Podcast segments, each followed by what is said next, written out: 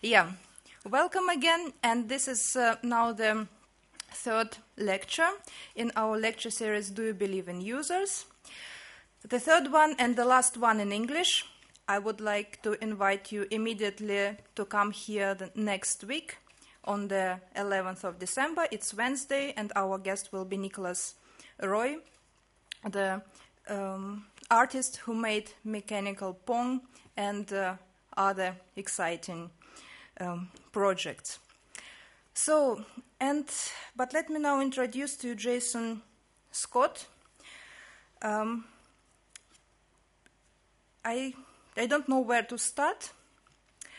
I can, uh, but I will start then with the main thing. In, in 2009, Jason Scott founded the archive team. Archive team that is busy now uh, since three years rescuing files that you were uploading to different social networks. Uh, among their hugest project is GeoCities archive that they managed to rescue before Yahoo uh, shut it down completely. They are also going into more modern stuff like Mobile Me from Apple, like such things as Fortune City, or for example, Google Videos. This is an ongoing project right now. Uh, so um, this work is uh, extremely important and uh, also raises a lot of questions. So why uh, to do it and who exactly should do it? So this is one thing. Then there is something. Maybe some people know Jason uh, from his uh, as in his another uh, his another what is it? No, but actually it is a connected life to this. He is a filmmaker. And uh, he is the author of, as being also filmmaker and his, uh, historian of technology, uh, he made at least two films that are very important um, for us. One is the history of uh, bulletin bo- board systems, um, and uh, another documentary, Get Lamp, th- uh, which tells the history of um, uh, text adventures yeah, and, and, interactive fiction. And I should tell you, Jason, that this film was very influential for our students. And last semester, last semesters, after students watched this film, they wanted make their final projects as text adventures. And uh, it was not us teaching it; it was your film that brought interest back to it. Yeah, and if all this is uh, yeah, this is a Jason filmmaker, Jason uh, archivist and activist. But I should also tell you that um, Jason Scott is the owner of a cat named uh, Sockington, and this cat got one of the first uh, accounts on Twitter and to, today, this cat has uh, 1,400,000 followers. So it can be that maybe you are following his cat on Twitter if you don't know his films and don't know what archive team does. Okay, Jason, please come here. What an introduction. All right and then down that goes, and then here I am. And I sound like I'm coming through the system fine. So I'll talk about how crazy I am in a moment. But uh, I, I uh, first of all, thank you for a wonderful introduction, and thank you for having me, and thank you for putting me in such a beautiful location and bringing me to Germany. This is my first time in Germany. So uh, uh, it's a wonderful bunch of firsts for me and a bunch of things to meet and so on. So it's been wonderful. The name of this talk is uh, Where Are the Files? Uh, part of it is about history in terms of computers. Part of it is also what drives me as part of the work I do with Archive Team. Somehow my cat always gets mentioned, however. Um, the cat's name is uh, Sockington, S O C K I N G T O N. I started him in 2007 on Twitter because I thought Twitter is stupid. and I thought it needs a cat. And unfortunately, one of the founders thought this was hilarious and made it that for over a year, he was one of the default accounts you were assigned to when you joined Twitter. So it went, here's your newspaper and here's your cat. Enjoy Twitter. And now he has followers all over the world. He's a real cat. I don't think he knows what's going on. I don't think so. Uh, all sorts of ways to reach me as a result. Um, Jason at textfiles.com. I have a Twitter account called Textfiles where I am constantly angry. Um, textfiles.com, the site, and then archiveteam.org is my archive team work. As you said, I'm a filmmaker, historian. I uh, uh, write a lot of essays. Um, I love things like emulation. I am an avid moviegoer, and I love history in terms of uh, both computer history and, and full on human history going back. And so I've always kind of been that way. And I'm going to talk a little bit about how I got to be this way. Um, I always warn people when I give talks I am a very, very loud, very involved person when I talk about these things. And I sound way too emotional for what I'm talking about. And the reason why is because I speak for a bunch of people who, throughout the years, like objects more than people, or feel better interacting with objects more than people. And I feel like that cuts off a large portion of potential uh, uh, followers and friends and uh, people who might also want to be involved in your project simply because they can't enunciate why they do what they do. So I am very loud about this, and I'm very involved about it, and I do that for that reason. I speak for the uh, people who just don't want to talk to you right now because they're so busy, and that's not everybody's cup of tea. And it's a it's a it's a debate whether or not I'm helping or hurting, but I like to think I'm helping. So uh, the man on the left is my accountant, which should tell you what kind of life I live. Um, so files the idea of the file. We're now towards the point in the world where people are starting, not quite, but we're starting to lose the concept of the file. I mean, I'm sure everyone in this room knows what a file is a collection of information that's stored on some sort of medium that provides you access to that information at a later time, whether or not that medium is a actual file folder or if it's a part of a disk or if it's part of something out in the cloud. But I think that everything we're doing right now and the way that we're changing people's interaction with computers, we're ending up with a beautiful interface that tells you nothing about what's going on behind it. This beautiful smile that slides around in a beautiful graphic miasma and tells you how beautiful you are and what you're doing, and then tells you nothing about the terrible, creaky, dark place that all your information is being stored. Um, when I started out, I started out on this. So I'm 40 years old, which officially makes me uh, uh, 500 in internet years.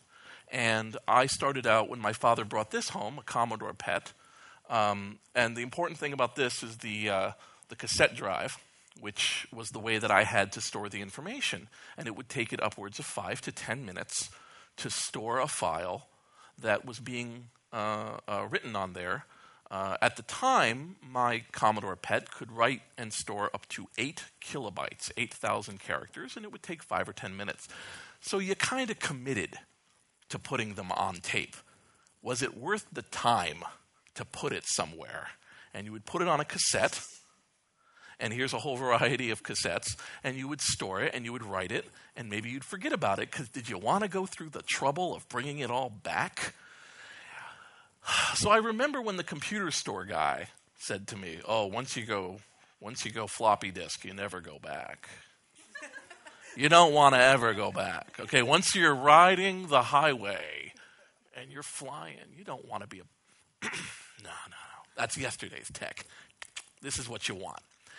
And so the interesting thing about floppies, right, is that floppy technology uh, makes so much sense in terms of here is an item, you put it into a machine, it puts what you have on that, you take it out and you know it's there, and you can both use it to store things once or to leave it open as a, a storage bank, you know, a warehouse of your information. Granted, the warehouse is 300K, but it's a warehouse. Uh, later, it's 1.2 megs, but you can think of it either of that way. You're very connected to what your things are. Now, the problem is, is that the computer industry, the, the, history of the computer industry is um, overpromise and underdeliver. And it has been that way for 50 years. You will be shown something where a beautiful naked woman is floating up to the sky, and then you spend all of this money and you get a little plastic box that doesn't work half the time. And that's just the way it is. I mean, we've always done this. We do it today. We, we see ads, we see descriptions, we see demos. They look like they're going to be amazing, and then we get the real thing. It's not so great. We were promised a lot with floppy disks. We were promised they would store things forever. We used phrases like forever, virtually unlimited storage. And they would have these things telling you, oh, it's good for a million reads. Uh, and that we would have, I mean, I've got all this old advertisements saying things like, oh, we've rearranged the magnetic matrix of the uh, data so that it has maximum density for storage. What we found, unfortunately, is that these things store stuff for about 10 years, and then it becomes a big gamble. Uh, I have people who tell me mine were fine, and I have other people who tell me, yeah, I'm trying to read this stuff, and it's gone. So I was very lucky. Um, I stored a bunch of things when I was younger. I went on computer bulletin board systems. Um, anyone need an explanation of computer bulletin board systems? Just think of a computer with a very large man using a telephone to connect to another computer. And that uh, entire environment went away with the internet for the same reason that it went away uh, with floppies and cassettes. It was faster, it was better, you didn't have to have one person setting up a computer. It was fantastic. But all that culture was just wiped away. And I was lucky that when I was connecting to it, the first thing I did was run to their file section and their forums and take copies. Now, I'm 14 years old. I don't know why. I've sometimes speculated it's because my parents were divorced when I was very young, and I got the very important lesson that nothing, nothing is permanent. You shouldn't depend on anything.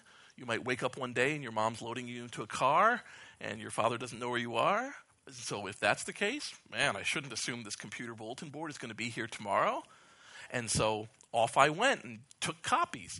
So, I had what I thought was an amazing collection you know, uh, five, ten megabytes of text that I had collected over the years. Um, you know, I collected computer stuff because it mattered to me. At the time, in the 80s, computers have a very strong uh, uh, identity, especially if you're young. I mean, they're amazing. They're brands that you keep around forever. I love this particular image for, for three different reasons. Uh, the first one is uh, I, I know these old companies. This is Sirius Software, Muse Software. There's the Apple II and the Atari, although it didn't have that colors. I don't know what this kid was thinking. Um, online systems, which became Sierra Online, they're still around in some amount. K-Byte went away. It's sad that I know the history of all these companies, but it's true. Um, Datasoft went away and got purchased. Um, so the first thing is that this kid in class in 1980s was writing down the logos as if he were a young fan drawing their favorite singer or their favorite movie star and writing the names quietly during class. I like that it's for a binder that holds the manual for an Atari computer, the basic reference manual. This is what I talked about the lie. This is an amazing painting for what it is, which is access to a basic computer language. So when you bought the thing that had this on the cover, it would give you a prompt and say, Good luck. Thank you for your $40. Um, anyway, and the other thing that I really love is, as you can see by this keyboard, this is now. Like, he sent this to me. Like, he kept this uh, binder for 25 years. So not only did it matter to him then, it matters to him now. He has a lifelong experience with computer companies. And I just don't feel that children are writing Facebook's logo in their notebooks at, at school right now. I could be wrong. There could be some fans out there. They could be writing things for their for their Instagram and saying, "Oh, Instagram, I remember you." But I just don't feel like that's happening. So I started textfiles.com in 1998, which is crazy because when I started it, I started it because I said, man, all these files I downloaded, they didn't show up on the internet. Somebody did something wrong. Uh, why aren't they there? They were around forever. Why are they gone? Now, I didn't realize that there was a historical problem in the mid 90s where internet service providers were ashamed of their bulletin board system past because that was hobbyist, that wasn't business. An internet service provider is a business that you should give money to. A bulletin board system is a terrible place where there's one guy and it's not worth your money. So they just dumped their cultural history because to them it was a huge liability. So luckily, the internet um, had grown where we had a web that had been around for five years at this point, and I thought, it needs to have these old things. And I was lucky because I went home, got my stack of floppies, and put the 50,000 files I had collected up on textfiles.com. When I did this, um, a whole variety of people said, Oh, oh, I have a place to put this now. And they would give me their stuff. And this has been the last 15 years of my life is, oh, finally I can get rid of this. And so um, people would send me more and more. And so I had a gigabyte of text files of all manner of bulletin board system history and technical stuff that's been gone, and you know, just a whole variety of deep things. And what's scary to me is that when I put this site together, again, it was all right, here's the brand new world, just so you think about the old days. Here's some old text files. Well, there are now people who are writing me who are 18 years old and therefore textfiles.com went up when they were four, who are saying, You were my inspiration for going into computer engineering because I would find this library of unfettered access to everything, and I missed that world. I'm sad that I missed bulletin boards. And I learned from you, and from you I moved forward, and now I am going to be an engineer. And I'm just like, I didn't mean to be that. I just meant to be a clever little, isn't it funny? People used to collect these, and now I'm somebody's history. So I turn around and suddenly I'm a history guy. And I would tell people originally that I was a librarian, that this was a library. And I'm very happy about the fact that I have um, mirrors all over the world uh, from people because I'm always worried about this going down. I'm much less worried these days. But in the old days, you had some pretty unpleasant files. I put it all up. And so we had people who said, I'll mirror it. So there's a bunch of mirrors around the world, and there's other mirrors, and there's alternate domain names, and we've worked very hard so that this will never go away. And I always say the first question, which is, Where are the files? Stop talking to me. Tell me where the files are. Who the heck are you? Why do I care? What was it like? And how can I help? All the basic questions, because I think a person comes to the site and just says, what's going on. So textfiles.com has been kind of like the start from where I was. So again, I fell into an accidental world of going from being a librarian to an archivist, to being a permanent keeper of this information. And it was because of this I said, man, uh, just um, because you mentioned it, um, what happened was in 2000, I thought, you know, all we're going to have is the files. And the files are the bones the, the stories of people are the muscle and the, the, the face. I mean, if you have a skull, great, you can tell that somebody hit it really hard before it died, probably. But you can't tell what it loved. You can't tell what mattered to it. You can't tell who its heroes were. it's just bone. And these are just bones. What about the emotions that brought people to these things? So I started a documentary called BBS, the documentary, because nobody had made one by 2001, and I was a little scared. I interviewed 205 people, and that's a little much, but I thought I'm it.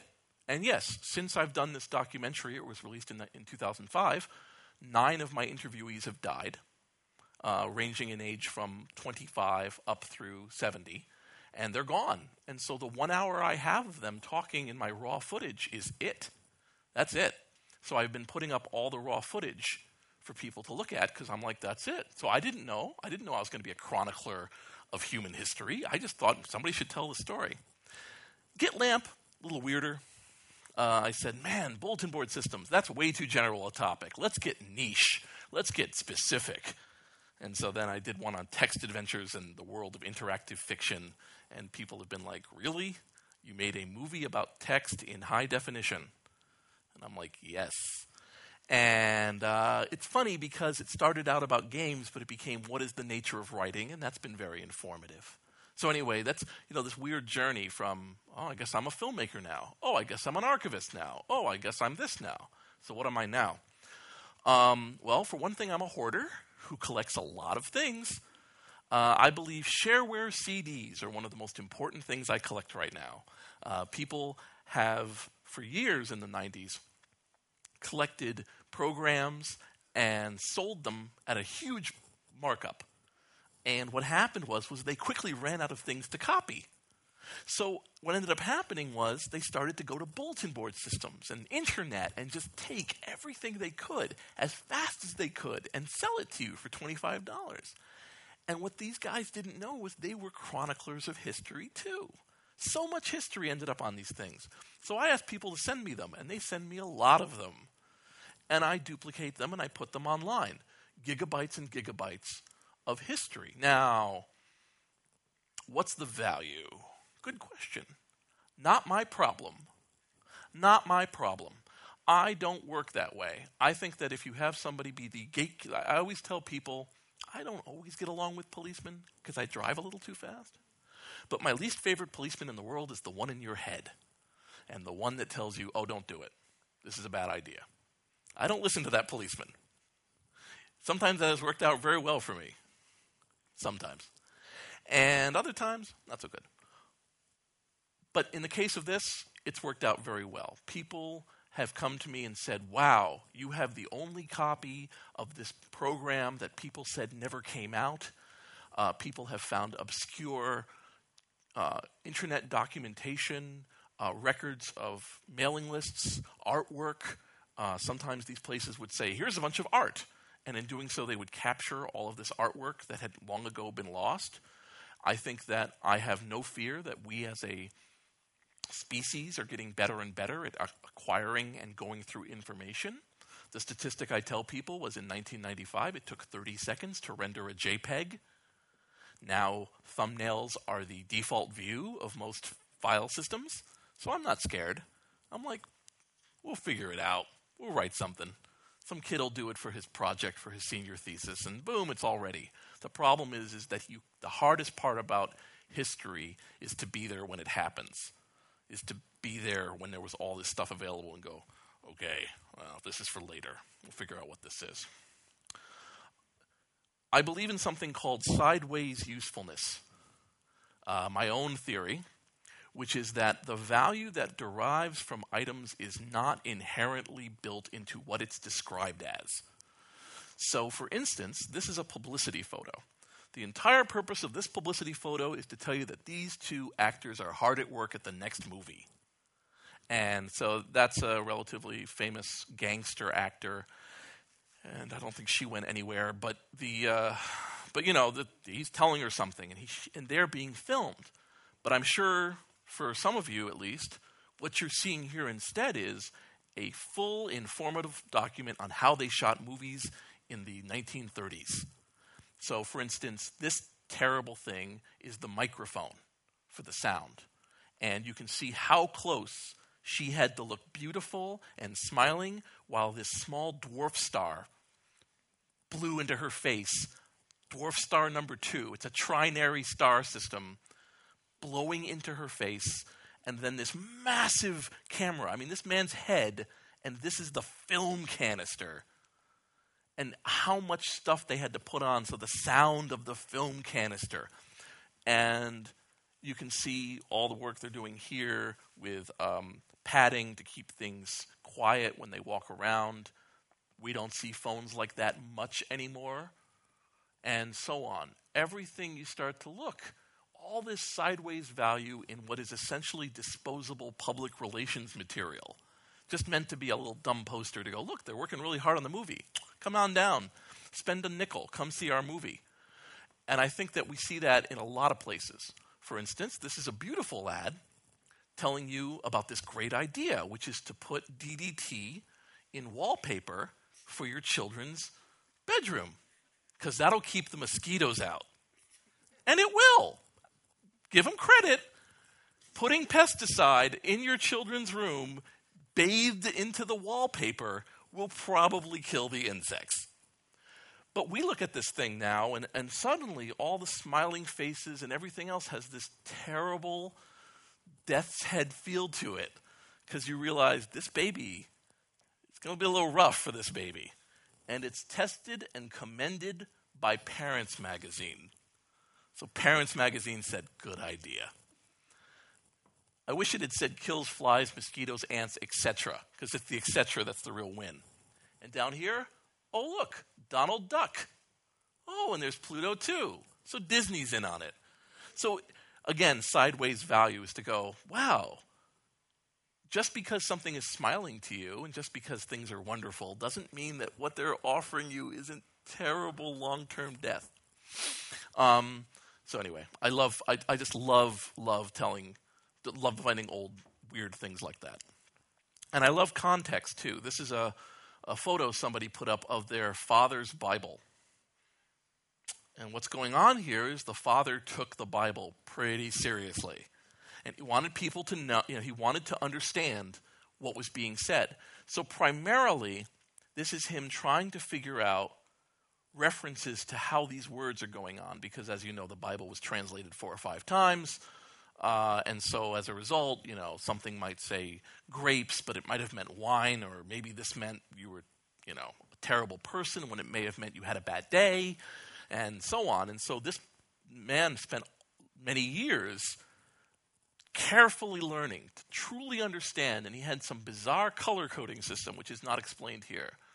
But I am so enthused that there are people who look at material, this historical material, say the Bible, and they try to derive so much meaning from it and understand every little bit of there. So that's inspiring. We're in a, we're in a wonderful world of technology. This photo has gone around a little bit. Um, this is a man with a boombox and a camera, and you can see he's got a CD and he's got his uh, Walkman, and over here he's got a computer and he's with a printer. And the purpose of this is to tell you all of these things are in your phone. Every single aspect here is in your phone. Your phone does music, your phone does computing, your phone can be a calculator, your phone can be uh, music and video storage and provide things. And we are in such a wonderful world that all of this is in something that fits in your pocket. Amazing. Similarly, all of this technology all fits into that card. All of this stuff will fit right there, right now because of how well we've been able to store things. Um, you know, and, and again, these are the floppies that I used as a child. They don't even have the cassettes in here.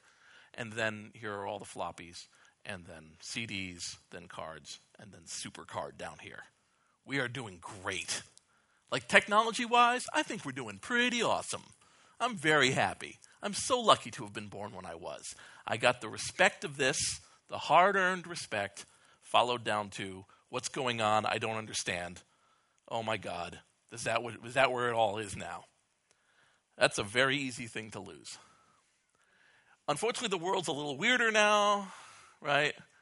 So, what people think of computer science, you end up with things like Facebook for dummies, Pinterest for dummies. So, the world has unfortunately gotten away from computer science as being a meaningful thing in favor of consumer oriented. Now, the example that I always give to people is that of planes, right? When planes were first invented, you could be reasonably sure that everyone on the plane knew how to fly the plane. Right? The plane held two people. They probably both knew how to fly it. One guy got sick, the other guy could take over. Go fast forward to today, you'll have 700 people on a plane, three people know how to fly it. If that plane, if those guys get sick, we're in a lot of trouble. That is a very unpleasant plane to be in. But we had to do that. It was the only way to expand the reach of air travel was to set it up that people had to make no effort to learn anything beyond the basic if we crash, put your head down type of instructions. Here's the exit. Keep your head down. Don't get up too much. Is the default move from air travel. And we had to move that way. Well, now the internet's turning that way. It's the only way to expand out is to say, here's a phone, aim it at a person, take a photo, and now there's photos of everyone for you to see. Don't ask about files. Don't ask about storage. Don't ask about elasticity. Don't ask about long term. That's where we are now. This was part of an operation I was involved in. Deep operation. I flew from one end of America to the other, brought in a special specialist. He brought in all this equipment uh, to work with it. And what were we doing? We were extracting data from a single floppy disk. Um, because this floppy disk held something critical, critical to the history of the world. It was holding the original source code to Prince of Persia. And uh, Jordan Mechner, his father, mailed him the floppy that he had stored it on, and he realized he couldn't do anything with it. So he had to bring in a team, and we got it in. Um, we released the source to the world so that people could study it. And I, of course, we had people who had been around at that time who suddenly it was like an open book to them. They said, Oh my, I didn't know you did that, and that's wonderful. And somebody went in and removed the disk protection, which I thought was the most patient pirate in the world, which was basically, you know, game comes out, wait 22 years. Game source code released, patch it, done, you pirated it. I'm a winner. So uh, the game looked like that, by the way, in case some of you know it by the game. But basically, it's this beautiful game that he, he did, and he had lost his own source code. And by the time he had rescued it or found it, he had to bring in experts to extract it from this disk because it was in an odd format that wasn't very obvious, and he didn't have the hardware to do it. So, you know, this is just for a game, for a floppy, we had to make all of this effort. And that's where we are right now. You know, we have all of this at risk media and the reason why is because we made a huge bet. We made a bet inherently that the stuff you were storing, the files you were storing, did not have long term meaning. That they were transient things that you didn't have to worry about beyond a few years. Um, we may have promised you that it would last a century. I know we've made that promise with CD-ROMs, but the fact is, is that there was a real sense of enjoy the computer, do what you want to on it. Don't worry about it. We got it. And then people are finding out. I'm still getting libraries contacting me with floppy disks that they need to transfer stuff off. Uh, I just got a mail yesterday from somebody at a library who said, We've been finally given funding to finish putting all of this information online.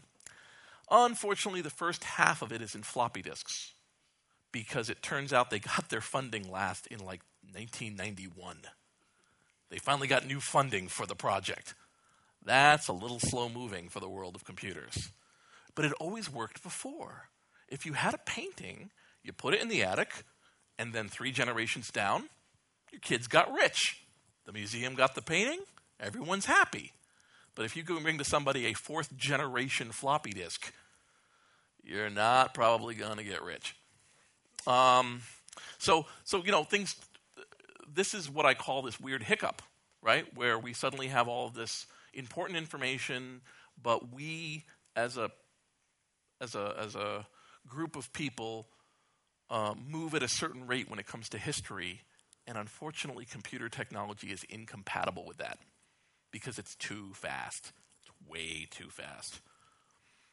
Yahoo Briefcase will be closing on March 30th, 2009. You do not have to know what Yahoo Briefcase is. I will explain very quickly. Yahoo Briefcase was a generous, mind blowing service from 1997 that enabled you to store 10 megabytes of data with Yahoo and pick it up whenever you wanted. So the idea was like a briefcase, you stored your files with them, and then later in your hotel, download it again. You can store it with them. And this service, with no changes, I might add, kept going for over 10 years, and one day it closed. I don't know why it closed, though. Like, this, this was it. You'll notice that that's it. Announcements, as if there are other ones. We're closing. We will delete your files by March 30th. And after this date, you will not be able to access your Yahoo Briefcase account and your files will be deleted. And that is it. Thank you for thank you for your 12 years of customer service. Get out. Now, you can say to yourself, well, who cares? Right? Who cares? I mean, that, I mean, obviously, this thing must have been running on one remaining USB drive stuck halfway in a laptop running off a server somewhere in the Yahoo offices. I mean, you can imagine this thing probably didn't have more than, you know, 20 or 30 gigabytes if you're lucky of data, if you're lucky. If you were keeping two USB drives to keep a backup. But they decided to get rid of it. And there was nothing telling them. They did this, they gave you 30 days warning. So after 12 years, you were given four weeks to know that you have to delete it, to get it off, or you will never be allowed to come near it again. It is gone forever. This is where we are now. Sites are just dropping like flies. Here's Coghead. Uh, Coghead was basically a, uh, a service providing information with, with jobs. Um, farewell. As of this date, we're discontinuing our service, and somebody bought us. Thanks. Similarly, Encarta, which is an encyclopedia. Goodbye. If you're looking for what we were, here's some things that are like us. Goodbye. Now, some things should go away. Uh, this is Blippy. Anyone here use Blippy? Oh, I hope not. No. Isn't this, you know, like bell bottoms define the 70s, and large white suits might define the 80s, and uh, exposed woodwork and wood beams kind of define the 90s.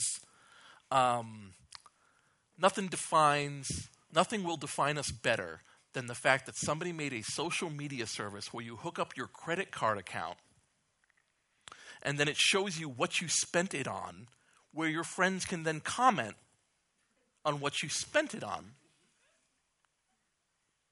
Somebody got a few million dollars for this. They walked into a room. They said this. And somebody went, Oh, yeah, oh, yeah, oh, yeah. Make it rain. Bring down the hundreds. Oh, my God, what a great idea. Um, for some reason, they went out of business. Um, now, the reason they went out of business, actually, by the way, was because they had a terrible um, thing happen where uh, a security breach gave people access to other people's credit cards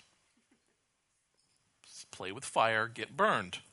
And so they went down. So they went away. They took away all this information. So none of this is around, right? None of this information is around. This place went up and went down very quickly. It's all gone. The business is out of business, and we can't do anything anymore. now, a question remains where did all this information go? Did they really throw it all in the fire? Is it sitting on a hard drive somewhere waiting for a tag sale? Is it sitting somewhere in a disused factory waiting to be misused as a, uh, uh, a, uh, a new server for some other brilliant idea? You know, show your medical records with your friends? Who knows? We don't know. We will never know. Because right now in the world, this is not considered something to track. This is not important. Um, I got this mail a while ago. Back up your files today and avoid headaches tomorrow. So obviously, if I seem like somebody who's worried about things going away, that's what it is a harbinger of death. I am the person who walks among the fields of the dead and say, What happened here? This was a terrible idea. And so I'm very sensitive to anything where somebody promises you the world and makes and tells you it's going to be golden and you're going to get a burger, and then disappears, and disappears quickly. So here's Microsoft basically saying, back your back your files up with us. We'll keep them. We'll keep them a long time. Here's a place where you can keep them. Just add stuff, share it with your buddies. So there's no information here about here's our plans for how we're going to bring this back to you. We, here's why we think we're going to be around forever. Here's what your options are. Uh, if we ever close down, we're going to give you this much time. Uh, you know, none of that because there's no law right now um, doing this. I tell people about tenancy law, right? I mean, if you're a landlord and you look over across the street and the tenants are having a party and they're breaking windows, you really like that house. Your parents sold you that house, and it's a nice house. And you're like, they have to get out of here. They are embarrassing. It will take you a while to get rid of them. In America, it'll probably take you between six to 12 weeks to get rid of them because you have to go to the courts and say, I don't want them in my house anymore. And they'll say, okay, so we're going to have a hearing, and they get to say their say. You know, we have all these protections. If you go to your car when you come out of a club and the car's gone, your first thought isn't, oh, I guess my car's gone forever. You know, your first thought is, oh God, I have to go find the tow yard. Where is that? Oh, it's somewhere terrible. Okay. Oh, they want cash. Oh. And then you go and get your car back. At no point in your brain did you say, well, my car's gone forever. But we do that with files. You go up, the website's down, you're like, well, there goes all my writing, all my photos, all my everything. I saw this in a movie theater uh, lobby. I love this thing.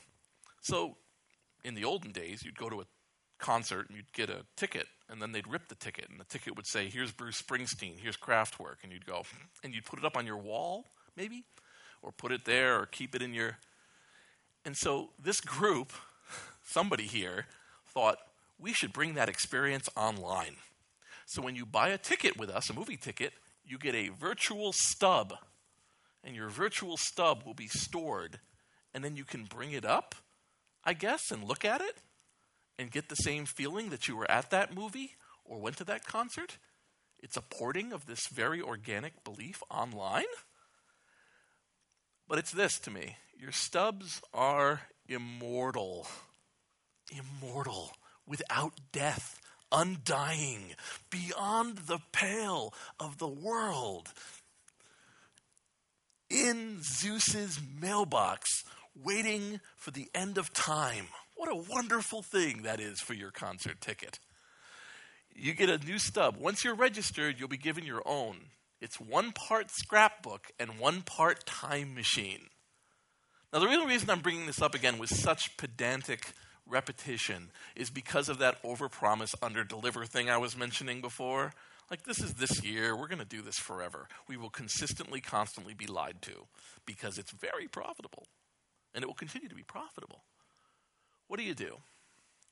So in 2009, a couple websites went down, and I realized with my horror that it wasn't just a case of these were websites that had, you know, here's my collection of mailboxes, here's my uh, pictures of my friends. It was the shutting down of websites in which hundreds of thousands and sometimes millions of people had invested centuries of time to store their culture, to tell their story, to share with people what they were, and that arbitrarily they were all going down. And there was no recourse, and you were never going to see it again.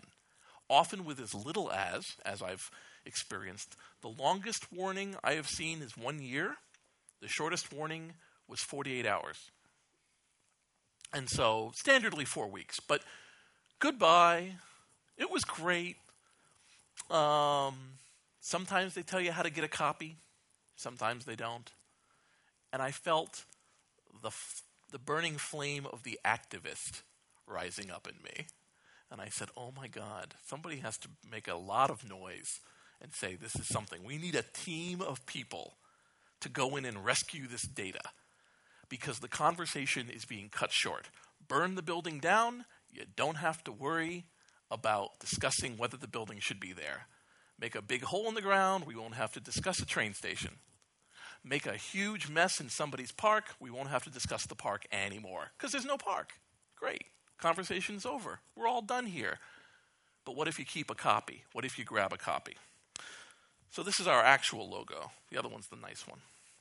Um, and the whole purpose of it was let's assemble volunteers who believe in this too, and let's all of us group together and download as much of a site as possible and store it, and then the conversation can continue. Where does this go? Was there meaning? Somebody comes to us and says, I used to have this file. Do you have this file? And if we're lucky, we can say yes.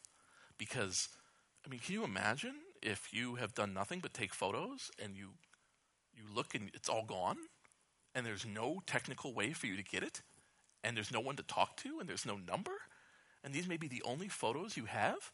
I may sound like I'm making this up. I'm not. I've had people come to me with tears telling me that they've lost all the photos of their children because they stored it with this service and they were told it was going to be around forever. And then we're like, here they are. Ah, oh, you can't beat that feeling.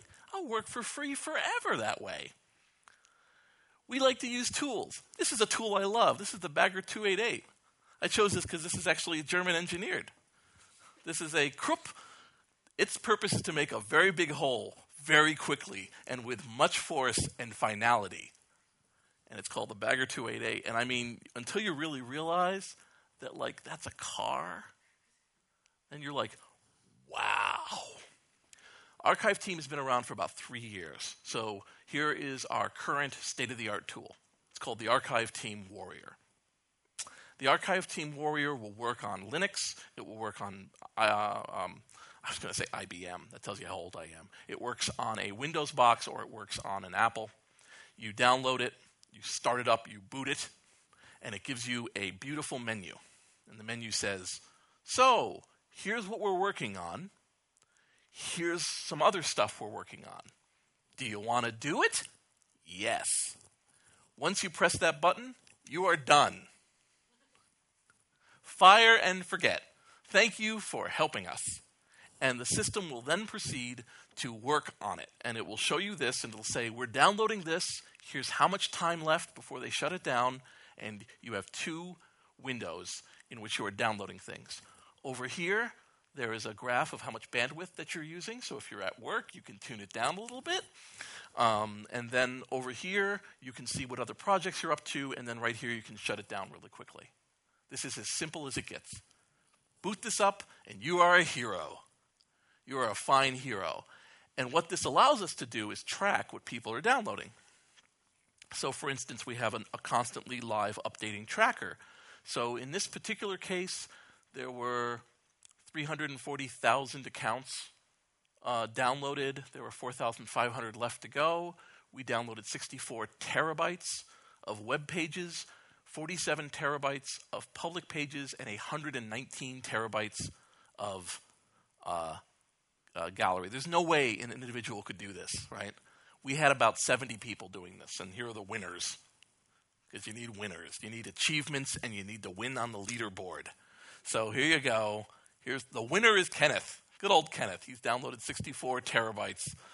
Oh my God. So Kenneth's story is actually to me extremely funny.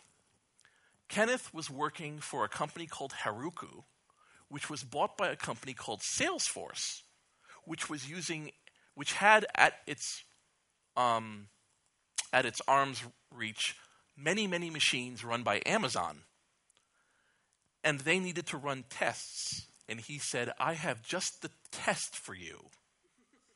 So he put up 150 machines that were downloading Apple's MobileMe which is what this was. It ended up being uh, 271 terabytes of data, which is not reasonable. Um, so, Kenneth was using Amazon equipment paid for by Salesforce.com to download Apple. I approve. Over here, you can see an individual person is just downloading, oh, 10 megabytes. Uh, you know, these are users that were all there. Every time one of these scrolled by, this was a user who's, who we had taken a copy of their stuff. And then we ended up with large archived copies of millions of users' accounts. Um, you can see here that you have periods. We had this is where we went. This is where um, archive.org, the Internet Archive where I work, this is my side project. Um, we were storing things, and they went, You are taking a lot of data. And we said, Okay, okay, okay, we'll hold off for a moment. And then we just kind of snuck up and kept doing it again. But, you know, this is over the course of October 8th through November 12th. So this is over the course of a month. And you could see we can keep track. I mean, we were really busting it. We had services like WebShots, which we're working on right now, which is a photo booth site that announced we're closed, just taking it all away. Tabblo, which was another photo site, again, 30 days, goodbye. Tabblo was so depressing because that was one. Because Tabblo was marketed to women, it was marketed to young ladies to take photos of their children. So all the photos are children, lots of photos. And suddenly they wake up one day and all the photos of their children are gone. That was tough. But we grabbed all of Tabblo in 36 hours using this tool. It wasn't that popular, but still, it just took 15 people 36 hours by using this tool. So we're very powerful now in terms of getting what we need. It is awesome. This is the official symbol for awesome, by the way. I love this. This is, see, if we didn't have the internet, we wouldn't have this. So if someone says, Why do we even have an internet? Just show them this and be like, I would have never seen this without the internet. Critical, critical. Um, so yeah, no, life is awesome for that bit. So like, you know, when I want to find cases of people being affected by old material, um, this is a case where a guy says basically, there was a graphic image I saw 20 years ago, and I saw this animation, and it changed my life. I saw it, and I wanted to become a designer, and I became a designer. I'd love to see it again. Now, unfortunately, in this particular grab, you can't see the time difference, but somebody here five minutes later goes, Oh, it's here. And this is one of my sites. This is one of the shareware CDs. Uh, it's Power Pack Gold. And he said, Right here. Is this it here? And he go and, and five minutes later he goes, That's it. I've been looking for it. I can't believe this thing changed my life. You know, what magic is it that we live in a time when a mere example of a file will take you from mere nostalgia to coming face to face with an important part of your own history and what made you what you are in under 10 minutes? With no profanity in this case, which is really nice. Nobody's talking about Obama. It's very nice, actually. It's a very nice one. Um, uh, yeah, I'll just give you a moment to read this. Um, so anyway, what this is is a um, this is a very interesting situation. Uh, I work for a place called the Internet Archive.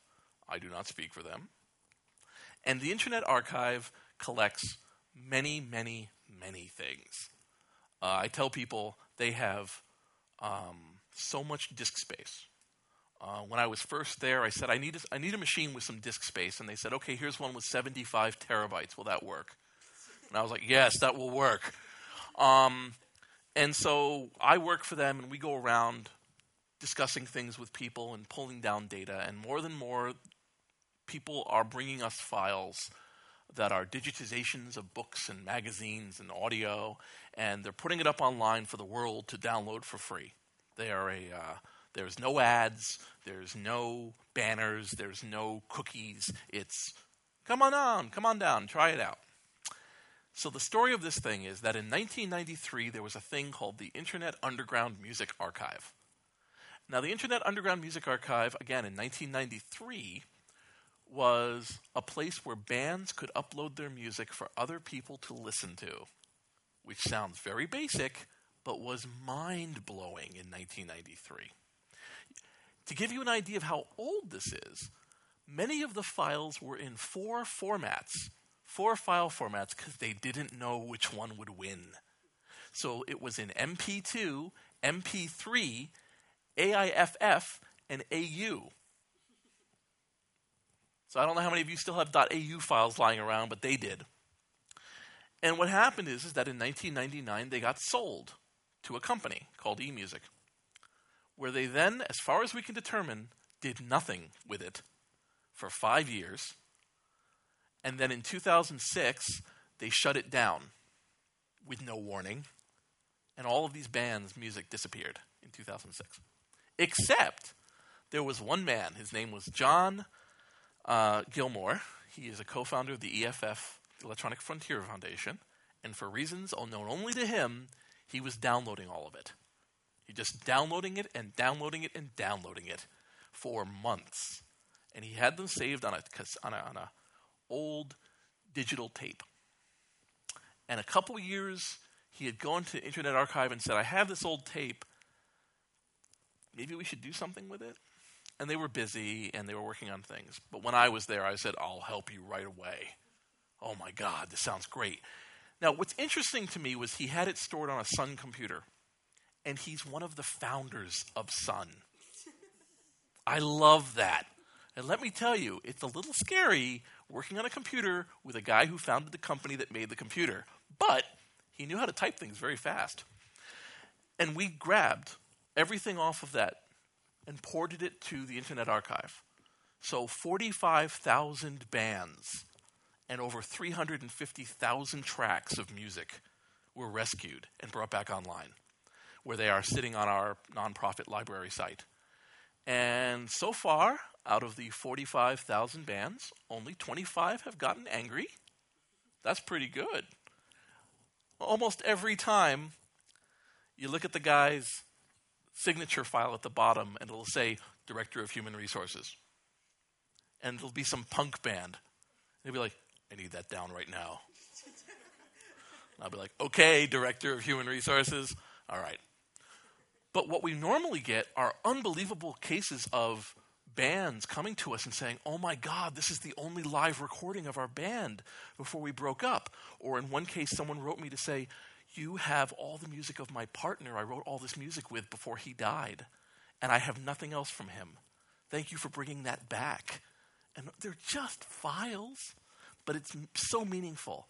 And it was all because one person had the tape. And that is the paradox of files to me. It is so easy to destroy everything. Human beings are the most effective destructive force on the planet. We are so good at it, we can automate it. But we're also so capable with just one change for one person who finds that they're removing everything to quietly take the disk drive, quietly put it into a box, label what it is, shove it in some corner, and say, maybe we'll keep a copy just, just in case. So easy. And I, I feel like that's the big thing that Archive Team is just trying to do here. We're just taking a place like GeoCities or Fortune City and putting it on the photocopier, putting it away and saying, all right, let's keep going. Maybe something's useful. So this is a photo of my brother my brother right there.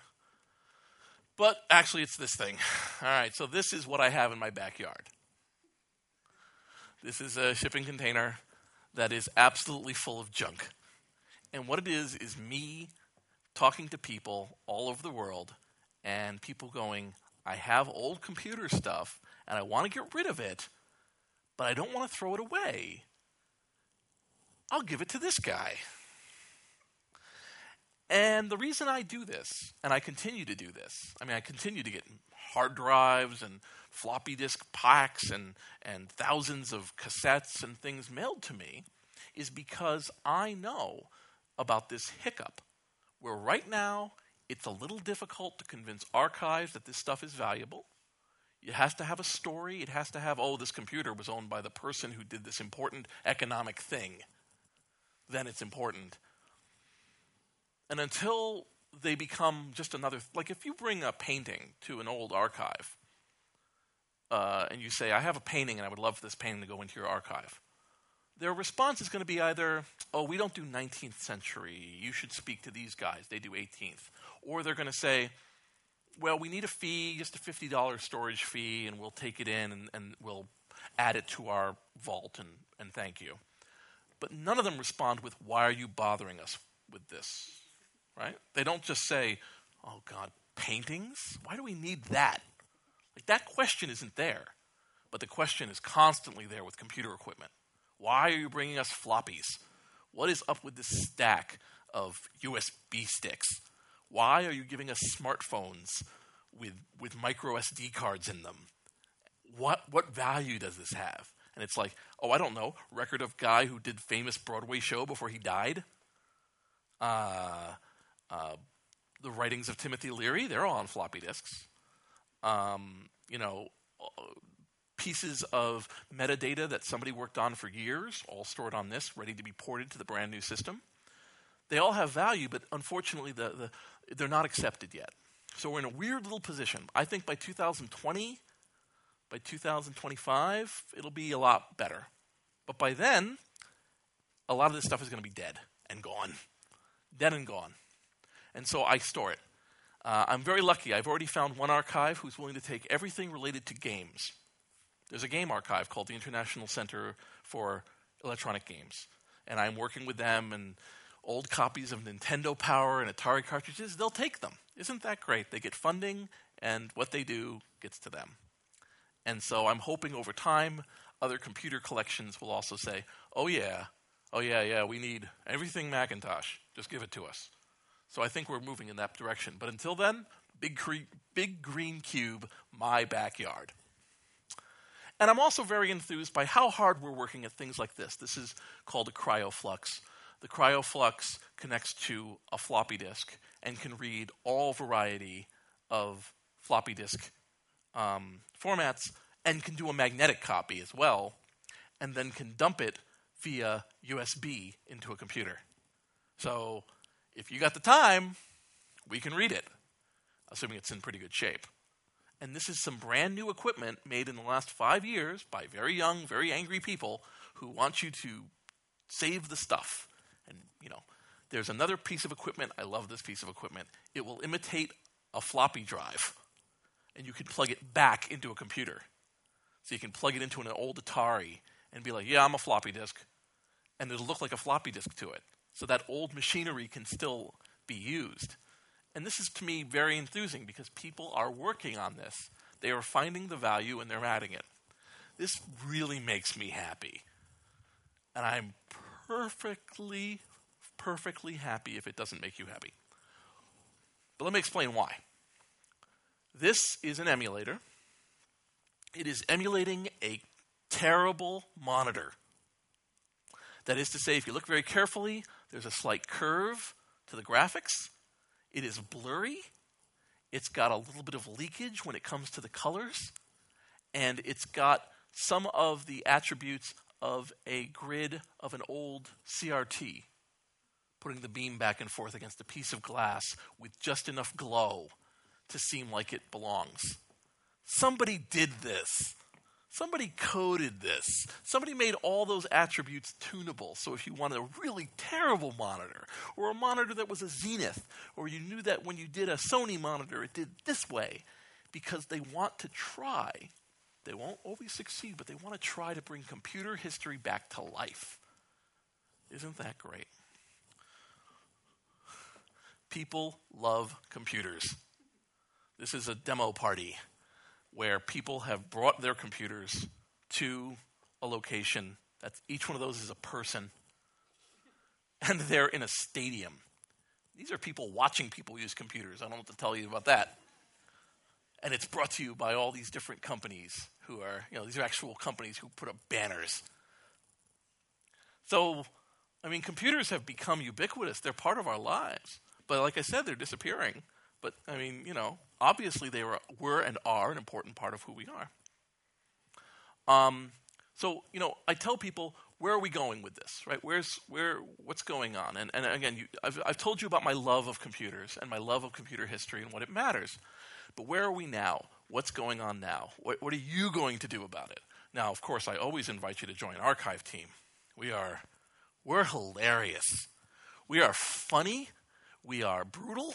We say terrible jokes, we get involved in things, we make fun of people, but we do what we do because we love it. And if you want the passion of watching things get saved, it is so inspiring to watch these people. And, and you know, on the whole, they tend to be young people that I deal with. I'm the old goat uh, who's like, yeah, you should do something about this. And they're like, yeah. To see young people excited about saving stuff predating them to me is just unbelievably inspiring. But they will work hard because they're like, we have to save it and work it out later. Right now, we're downloading FTP sites, which are rapidly disappearing. Uh, we're downloading all variety of computer sites that we're worried are at risk. Uh, they downloaded, for instance, um, one of them downloaded uh, Muammar Gaddafi's personal website about a week before it went down. Why? Because he thought eh, people should probably know what this guy was like. And we were right because a week later, rebels told the ISP, um, take down the website or we will kill you, which is quite a takedown notice, I might add. And it disappeared forever. But we had a copy. So at least you can say, well, this is what the propaganda said about him. So you can at least read it.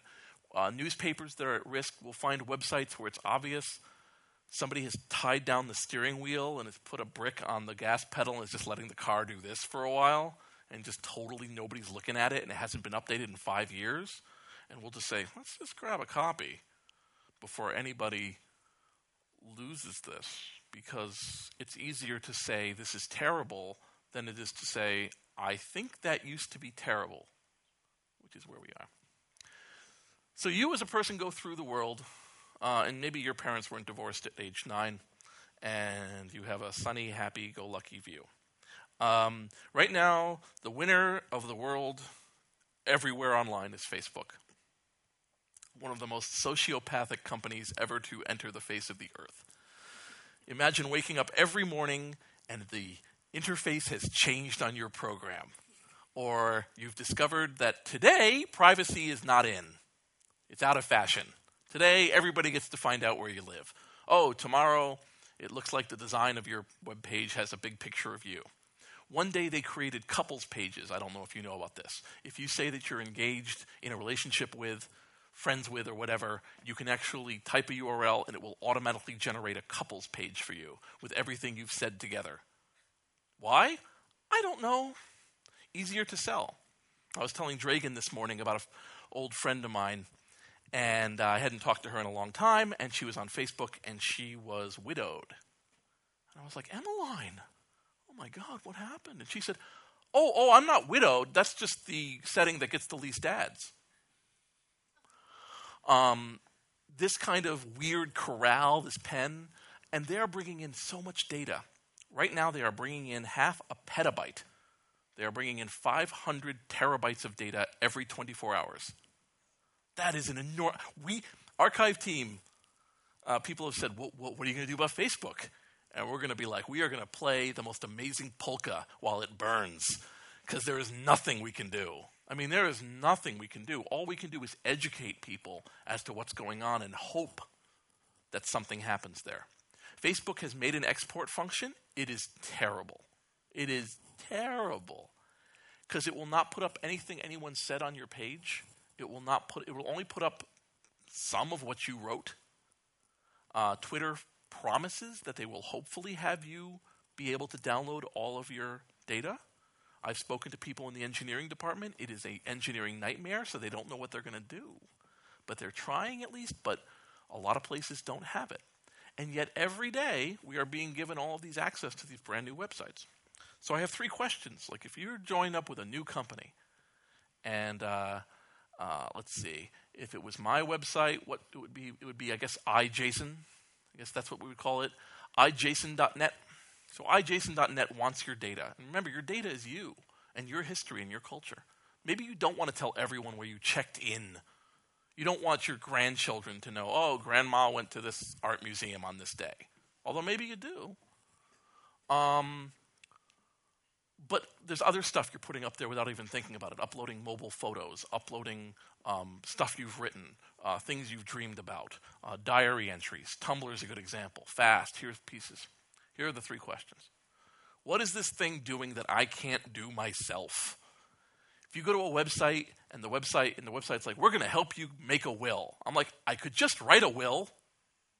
Uh, you know we're going to put up a photo page Okay, I could put up a photo page. Why am I putting photos with you? Now, Instagram says, because we can make it look ugly. and that'll make it feel like they're old and meaningful because they look terrible. All right, uh, okay, all right, okay, fine.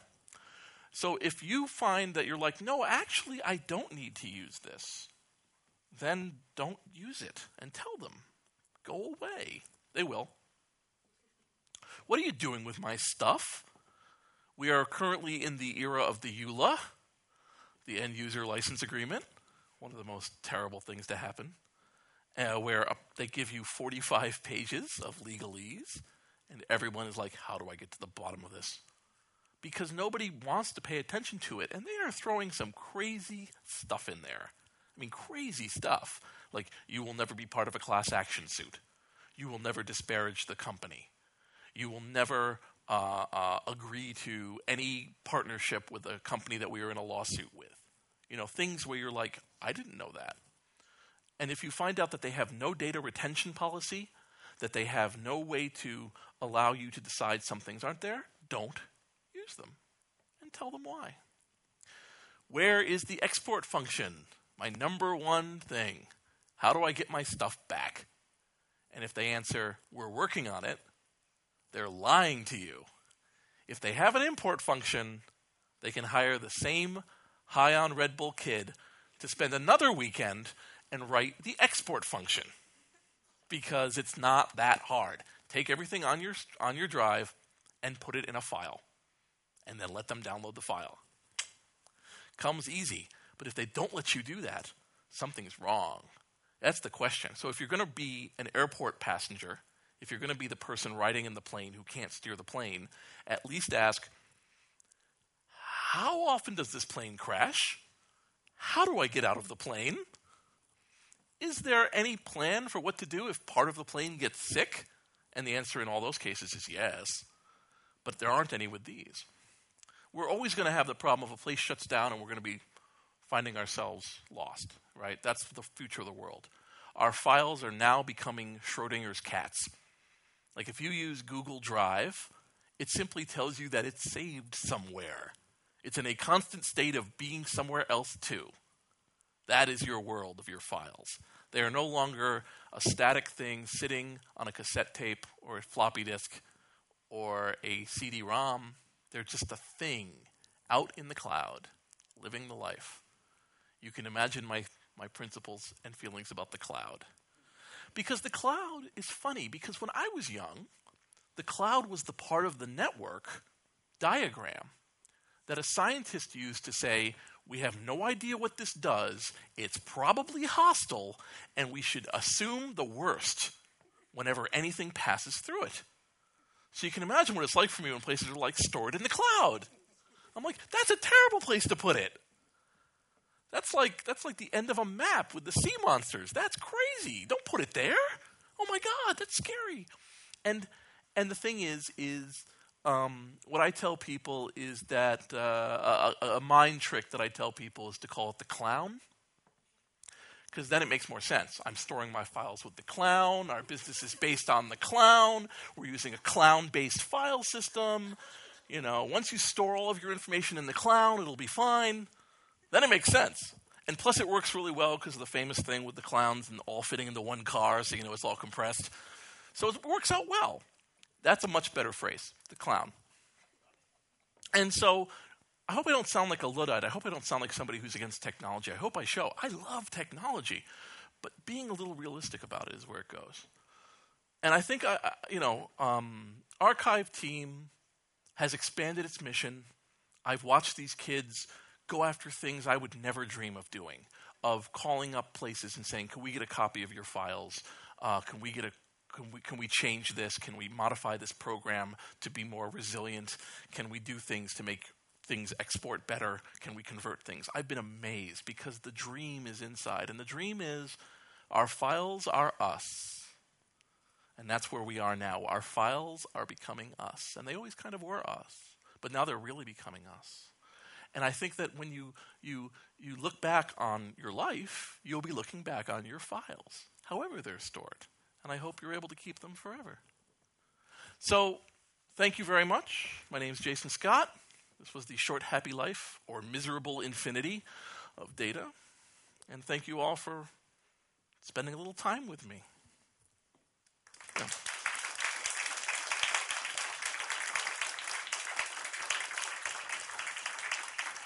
Was, was I was I good? Was I good? I was good. You were great. Thank you. Thank you very much. Other questions in the audience? This gentleman here. is- Oh, Dragan always has the best questions. Why are you here? Why are you bothering us? Will you shut up now? Go ahead. No, I'm. Um, when you're talking about the files, Uh-huh. You are presenting it as the most basic form of data. Yes. That is- for a lot of things. Yes. So, and in the end, everything will end up in a file. So the export function even puts everything in a zip archive. It's a file. Yeah, and um, but how do you go along about the the practices and the usages uh, of these files, or what what actually produced them? I liked very much this picture of the Bible because I think it it it shows clear marks of what was done by somebody. Not everything is clear, but at least there is a trace of how the data was used. So. Right. I'm interested because I think you have some strategies. Well, there's a couple things, right? I mean, um, in any case where you're asking people to change or modify their behavior, often you're asking them to go to a certain point of changing their behavior. But once they're there, the fact is, I mean, it's like, uh, let's say, uh, changing a lifestyle to be more healthy. You are like, please, could you, please, could you move? She wants me to be more healthy. I mean, me and vitamin D, we are not buddies. But um, the you get to a point of could you at least take a walk once a day? And the answer is yes, and you will feel health benefits. But the fact is, you should be doing more than just a walk a day, and you really should be thinking about what you're eating. And you should also, you know, in other words, there are so many steps. But I feel like right now, just getting people to thinking about their things, their data, as an entity that they are the keepers and the guardians of, is a huge step. But going beyond that, oh, most certainly, I think you have to make sure that whatever you're storing it on, that you change what you're storing it on at least once every two to three years. That you're the, if you're the true the, the caregiver, you know, keep the old hard drive, but put it on a new hard drive. Take it from this old card, put it on a new card, and you have to continually maintain it because unfortunately its life is very short. There are tricks that you can do to make it more long lived. Uh, there is a program that I love. Um, you take this, you run this program, and you put your file in it, and you give it to a printer, and it prints your file as a series of marks, and then at the end has instructions for how to decode it with example programs. And you just print it on acid free paper, wrap it in masking tape, and, and brown bag it, stick it in your attic. It'll last 100 years. Um, so you're leveraging the ability of paper. But I, that should probably be a pretty important file if you're doing that. But on the other hand, there's some um, beautiful advancement. I knew they were going to do this eventually, and um, there's now the advancement where they can um, chip into quartz so that it'll last a thousand years, so that you're making little marks on very, very, very um, tough substances, so that it can last for generations. Now, will the promise be similar to the CD-ROM? You know, I mean, I love the tower, the Leaning Tower of Pisa, because the Leaning Tower of Pisa is like the, the monument to not our problem. Like it took like hundreds of years to build, and each group was like, "Man, it's starting to lean. Not our problem. Let's put another one up. Ooh, it's really leaning now. Not our problem." And by the end, they're building all these things to make it work. Well, we can hope that technologies like this, especially now that so many people depend on data, will continue. So I have I have great, you know, so, uh, computers are so faith based, right? You you learn these terrible languages and all this complicated stuff because you think it's going to bring you money or let you express yourself better, and you hope for the best. And so it's kind of there too. I just ask that people at least be aware of what they're doing and go from there. So yeah, th- there's an endless pantheon of steps you can go beyond. But as long as you keep understanding that you have a somewhat fragile existence, I think that you're in much better shape than a lot of people. Any other questions? Any other heartfelt thoughts about the future? Any other comments on my shirt? I have a comment to Oh, your shirt. okay. If I now come to you and ask you to give me a copy of Mobile Me, Mm-hmm. what will you tell me? It is going to cost you a lot of money. You are going to be very, very poor at the end of that because you're going to need 271 terabytes. You figure three terabytes cost you $150. Okay. Man. On the other hand, if you say, I remember there was a website that used Mobile Me that had information that I needed, can you find that for me? Probably. And that might have use.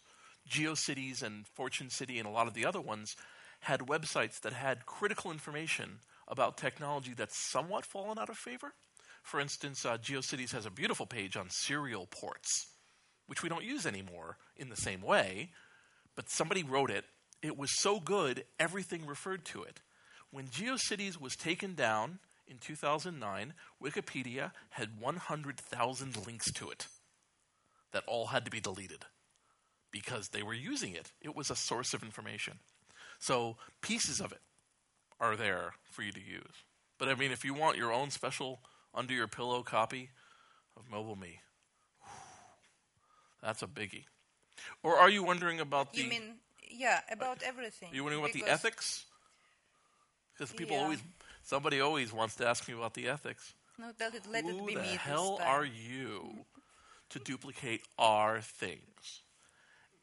Why don't you ask people first? Thank you for asking. And so I'm always like, your house is on fire, and you want us to ask everyone in the house, do they want to be rescued? Or do you want us to run in? And the fact is, is that we are in gray territory. People are very scared now.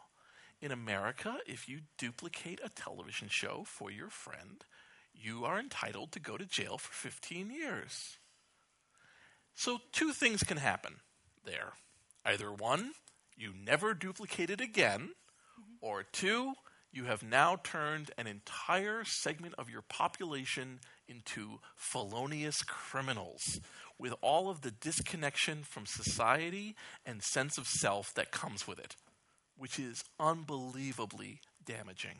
Because if you if you stop thinking your government can be trusted because they'll send you away for 15 years for looking at a television show, then you start to kind of feel like there's nothing you want to you don't want to have to deal with them at all.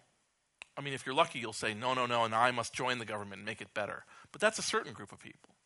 So for us, we're like, the conversation can't continue if the, if the data isn't there. Like, it just can't. It's gone. So we're like, let's risk it. And to be honest, the amount of people who are angry, who have gone out of their way to tell me I'm terrible, probably less than a dozen. And some of them are weird. I had one guy, he had cancer, and he was angry at the world, and he said, I don't want any part of myself left in this world. I'm deleting my website, and I don't want you to have a copy because screw this place. It gave me cancer. That's a tough argument. That's a tough one to debate with. But there's mm-hmm. such, you know, the problem is, is that it's just not logistically possible. I do believe education is the way. That if you educate people and make them feel they can get their stuff, mm-hmm. then yeah, then everyone. I would love to get fired from archive team. I would love for archive dot, archive team to be like, oh well, close laptop, go home. I would love that. What a silly thing to have endless amounts of people downloading files all day that they don't own just to storm. What a silly situation, but that's where we are. So I realize that we're kind of in this weird gray area. For some, that's kind of the excitement. Any other qu- un- uncomfortable questions we should be asking about? Yeah, do you really believe that um, with import and export buttons, that it is that easy that you can just those people who wrote import functions that uh, they could easily provide us with the export easy export Yes, functions. unequivocally. We have spent so much time writing all of these standardized formats that exist, all of these open formats that are great. You know, XML, Um, JSON, I like that one particularly. um, there's other ones that have been written that are designed to be agnostic collections of data so that other things can read them in. Like that's what we've done. The only time they don't do that is where they're trying to corner a market or they're trying to attack a, a, a, a um, a competitor specifically. Um, uh, I swear to you, this is true. Um, between the time that Netscape came out and just after Internet Explorer came out, uh, Microsoft issued a patch on Windows 95 that made it so that Netscape did not render fonts as well. They changed how Windows worked to look for Netscape and make it look bad. They did it because one person controlled all the aspects. So I know that people will shoot themselves in the foot. They will build a foot shooting machine to spite uh, protection and short sightedness. But I think that we have so many other people who've worked so hard to make all of these standards. And so Facebook makes it unbelievably easy to import things into Facebook. Mm-hmm. Everything. And I mean, it's not that hard. And it's not that hard when they make their export functions for the purposes of developers and customers. You know, would you like all of your contacts to go into your new application? You betcha. And all they have to do is pay Facebook for the privilege. And so, no, I, I'm unequivocally, if anyone tells you they're lying, I, I, would love to have someone give me one single technical reason why spontaneously their data is difficult to transfer. So, yeah. Now, I know why import is easier than export. But I will use it for my lectures. Oh! I just realized you explained it to me, but the secret of youth is in my next paper. yeah. No, but I. But I, I'm sure there are other questions. Are there other questions among the audience? Or have I scared everyone down?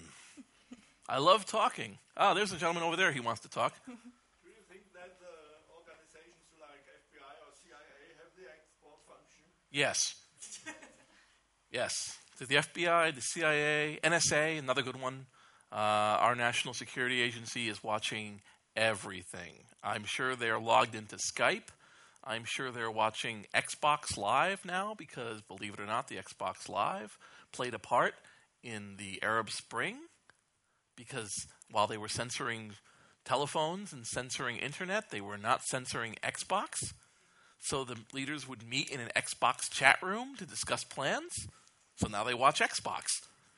And you have a whole bunch of them. And is it terrible? Yes. Um, and can it be misused? It is. And is it really bad when you have like local police stations with access to it? Oh yeah, there are some amazing stories of misuse where like a guy, uh, a guy cop pulls over a girl and then just like runs her plates for no good reason, just to find out where she is, so he can ask her on a date. And he's misusing the system to harass her friends to tell them to date him. And he gets caught usually because he's being watched too. So no, it, there's a lot of potential for badness on this world, but at this point, I think we're this is it. Like nobody's going to go back. Nobody's going to go back to a paper-based system. Nobody's going to go back to the usual protections in that way. We have to make new ones, and I hope we do. Mm-hmm. I think that's it. I think they've had every question answered about personal data file storage, and history that they'll ever need. They're ready. They're ready to graduate. and uh, you're very welcome to have some drinks and to talk with Jason yep. and with me if you want to know about important expert. Yes. but uh, there, yeah. So thank you very much again. Thank you.